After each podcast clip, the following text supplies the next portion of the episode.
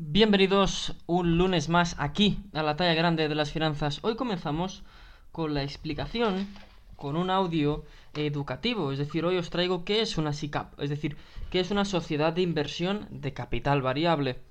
Hoy aquí os voy a desgranar lo que sería las sociedades de inversión de capital libre, ya que si queremos destinar nuestras inversiones, nuestros ahorros a gestión de terceros, es un buen vehículo. ¡Comenzamos!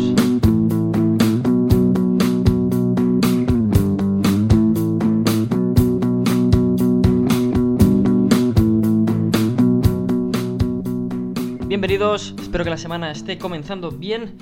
Y hoy lo que decíamos, ¿no? Vamos a ver cómo es una SICAP. Funciones, explicación teórica de lo que es, para que podamos una, de una forma tener algo claro. También indicaros Dado vuestro perfil de versión al riesgo, tenéis mi email x4vierlopez.com. Aquí me podéis llevar a cabo todas las consultas que consideréis oportunas. ¿Vale? También si queréis algún alguna SICAP o algún fondo de inversión, algo que os me explicáis un poquito vuestro caso, vuestra situación, y yo puedo ver, destacaros a ver qué activo os puede ser más interesante que para que podáis eh, invertir, ¿no? Y también luego indicaros, si tenéis eh, sistema iOS, es decir, Apple, tenéis eh, podcast, La talla grande de las finanzas, si os suscribís me haríais un gran favor y yo os estaría eternamente agradecido. Pero vamos ya a explicar realmente lo que veníamos a hacer hoy, las SICAPs. Bien, antes de comenzar a decir qué es una SICAP, tenemos que ver qué es lo que se denominan sociedades, o mejor dicho, instituciones de inversión colectiva, las IIC porque las eh, serán muy similares a su funcionamiento. Entonces, la estructura y personalidad jurídica de estas eh, instituciones de inversión colectiva son las siguientes. Es una sociedad, obviamente, con una personalidad jurídica, ya sea propia o sin ella, en función del tipo exacto de inversiones que quiera llevar a cabo. Y la forma, obviamente, jurídica que escoja para canalizar estas inversiones, ¿no? Obviamente existe una regulación sobre ellas. Pero ¿cuál es su objetivo? Bien, el objetivo de estas instituciones de inversión colectiva no deja de ser, obviamente, la captación de fondos, bienes, derechos de públicos, para que ellos puedan gestionarlos e invertirlos en qué? Pues en bienes, derechos, valores u otros instrumentos, ya sean financieros o no. Importante esta diferencia, ¿no? Que pueden ser eh, financieros o no, pero obviamente tú aquí lo que haces es eh, dar tus ahorros para que otro, un tercero pueda invertirlos. Siempre es muy importante saber en qué está invertido, porque obviamente tienen que darte esa información. Quizás no te dan las proporciones de inversión, en qué activos, cuánto, pero sí te indica en qué tipo de mercados está metido el, el gestor, ¿no? Obviamente impera pues que es una tónica colectiva, dado que las imputaciones de resultados se realizan de una manera conjunta, sin excepción ni división en las líneas de inversión. Al fin y al cabo lo que les estamos dando es liquidez para que ellos puedan invertir el dinero en su conjunto y ellos lo van a invertir de la manera que consideren más eficiente para poder dar mayor rentabilidad. Si ellos obtienen mayor rentabilidad, lo que va a ocurrir es que al inversor le podrán dar una mayor rentabilidad también, ¿no? Esa es un poquito la idea que uno debe, debe tener. ¿Qué más eh, es interesante? Pues que hay una norma, esta que hemos dicho de, imperativo colectivo, que tiene un origen en transposiciones que se han hecho en Europa recién, bueno, hace ya unos años, ¿no? Más que nada por Bruselas, que indicó que había dos opciones. Era aceptarlas o irte de Europa. La primera disposición europea data del año 1985, es decir, ya hace un tiempecito, ¿no? Aquí fue cuando se introdujeron este tipo de inversiones colectivas dentro del marco legal actual y se mantienen obviamente al día de hoy.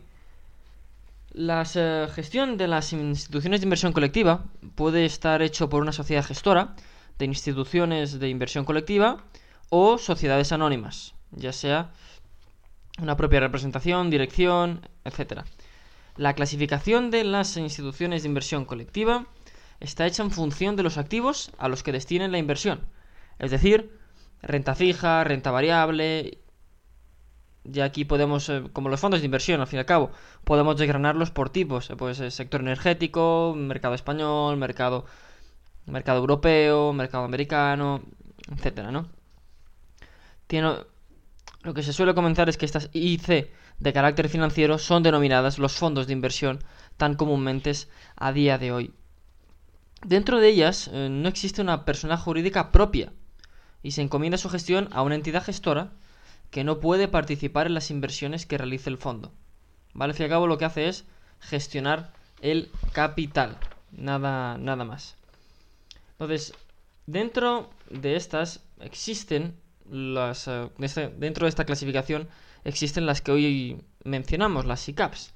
Es un medio de inversión en activos financieros y está regulado, obviamente, como todo hoy en día prácticamente que tenga cierta fiabilidad, porque si no hay una regulación, lamentablemente no podemos esperar mucho de, ello.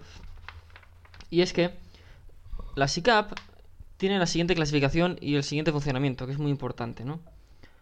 Es un medio de inversión en activos financieros que están regulados por la propia ley y que tienen personalidad jurídica propia, apoyado en sociedad anónima que es la que ha creado esta SICAP. ¿vale? Esto ya es un, algo diferencial. Características propias. Debe cumplir los siguientes requisitos, sí o sí. Mínimo de accionistas, 100. Autorización, registro y control, supervisado por la CNMV, es decir, Comisión Nacional del Mercado de Valores. Esto es muy común. Aquí hay otro aspecto. Capital social inicial será de 2.400.000 euros como mínimo y que esté totalmente suscrito y desembolsado.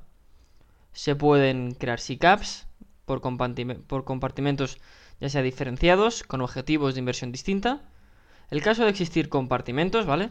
Cada uno contará de manera independiente con un mínimo de 20 accionistas. Es decir, si queremos crear una SICAP pero destinarla a varios tipos de inversiones diferentes, debe tener estas características. Mínimo de 20 accionistas y un capital de 480.000 euros cada una de las eh, disposiciones.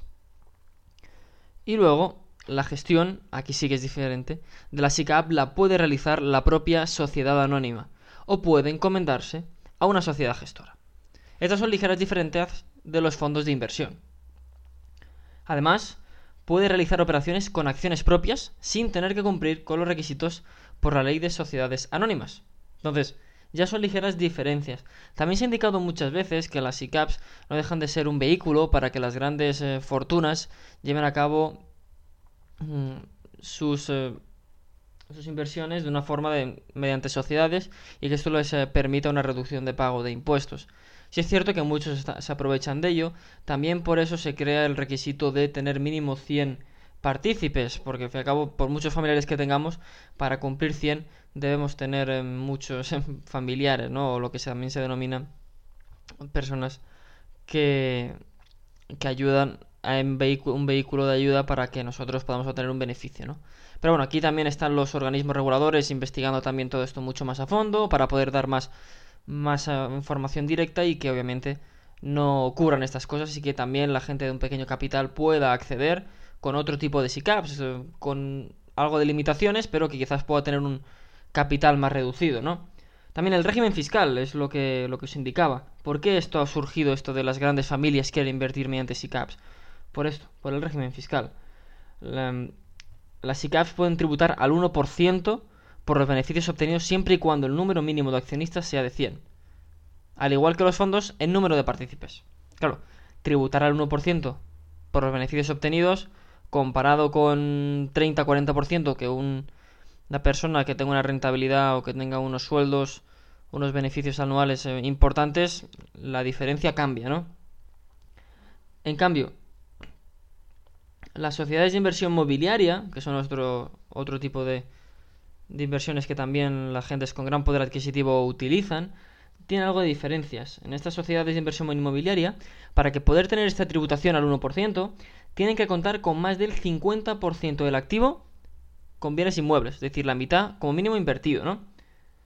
Obviamente las sociedades de inversión inmobiliarias gozan también de grandes eh, ventajas. Al fin y al cabo, lo que tenemos es un marco jurídico y fiscal para canalizar las operaciones de inversión en activos financieros. Tenemos muchas opciones. Las ICAPs, como hemos visto, es, la formación de ella es compleja. No es sencilla crear una SICAP más que nada por el capital que, requieren, así como los partícipes en ella, ¿no?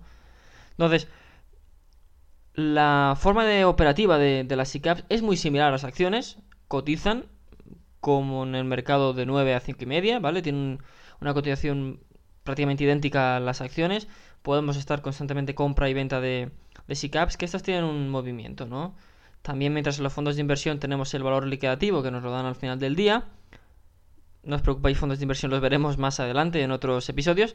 Aquí ya lo que vemos también es esa facilidad de convertir dinero en papel, la facilidad de operativa que tenemos en la SICAP, ya que es algo que podemos operar a lo largo del día. Espero que el episodio de hoy, más eh, teórico que otra cosa, porque quería introduciros este concepto, porque es muy importante que tengáis claro en qué tipo de productos invertimos, ¿no?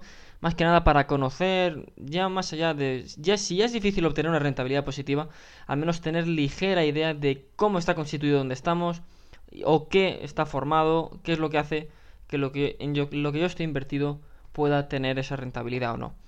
Muchas gracias por escuchar el episodio de hoy. Ha sido un total y un absoluto placer estar a vuestro lado. Nos vemos aquí mañana martes con otro episodio. Y como siempre, yo seguiré aquí en la talla grande de las finanzas. Adiós.